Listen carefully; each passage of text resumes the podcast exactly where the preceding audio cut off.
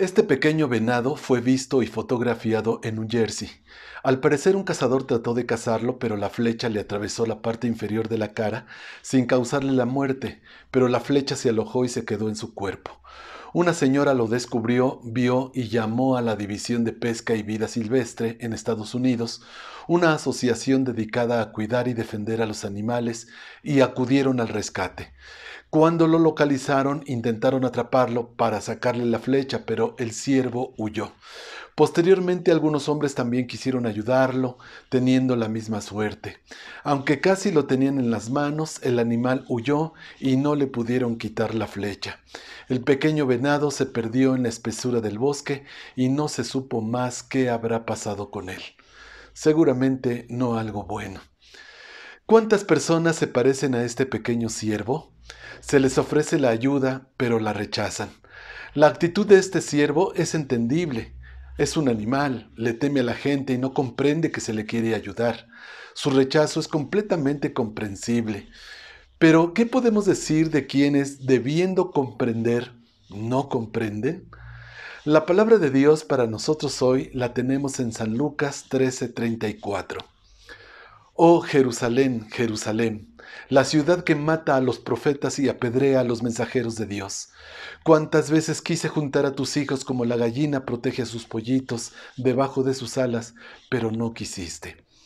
Nuestro Señor Jesucristo vino al mundo a ayudarnos, vino a rescatarnos de la vida de miseria y pecado que llevábamos, vino a salvarnos de la condenación eterna y de la ira de Dios, vino a morir por nosotros, para darnos vida eterna con Él en el reino eterno de los cielos. Pero cuánta gente ha rechazado esa ayuda.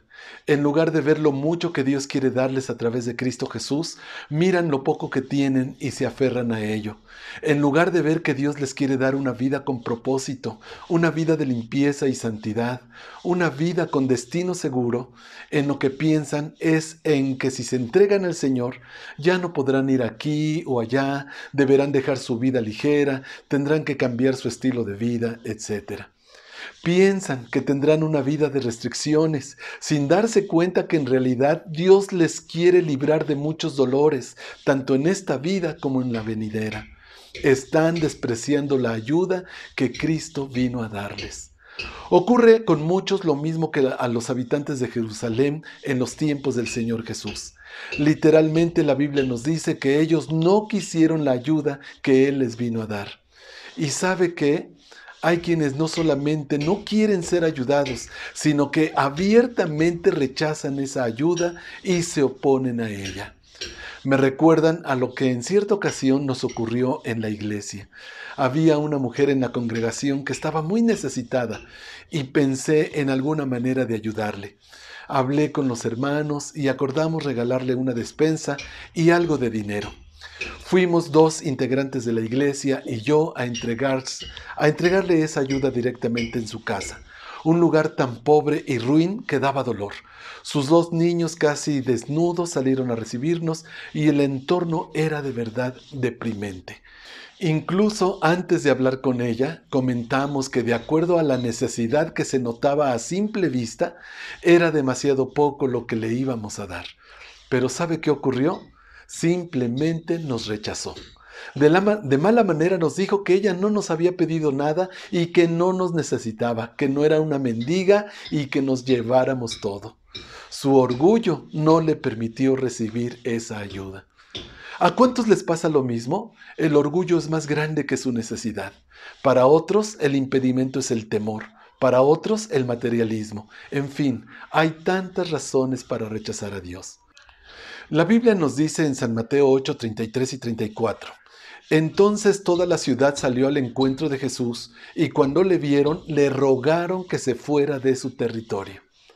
El Señor acababa de libertar a un endemoniado y la gente, en lugar de aprovechar que el libertador estaba allí para socorrerlos, mejor lo expulsaron y le pidieron que se fuera de su ciudad. Dios en la persona de Cristo ha venido para ayudarte. No seas ignorante como ese pequeño venado que huyó en lugar de dejar que lo ayudaran. Dios quiere sacarte de tu vida vacía, de pecado y sin sentido. Dios te está invitando a que te comprometas con Cristo Jesús, que te bautices, que hagas las paces con Él. Dios quiere sacarte de esa posición tan cómodo, tan cómoda en la que estás de llamarte un cristiano nada más. Dios quiere ayudarte a experimentar un nivel de vida, un nivel de intimidad más allá de la religiosidad y del formalismo. Él quiere llevarte a la intimidad con Él, al arrepentimiento y a la restauración. Jesucristo vino a ayudarnos. Jesucristo vino a ayudarte. ¿Seguirás rechazándolo? Ojalá que no. Que Dios nos bendiga.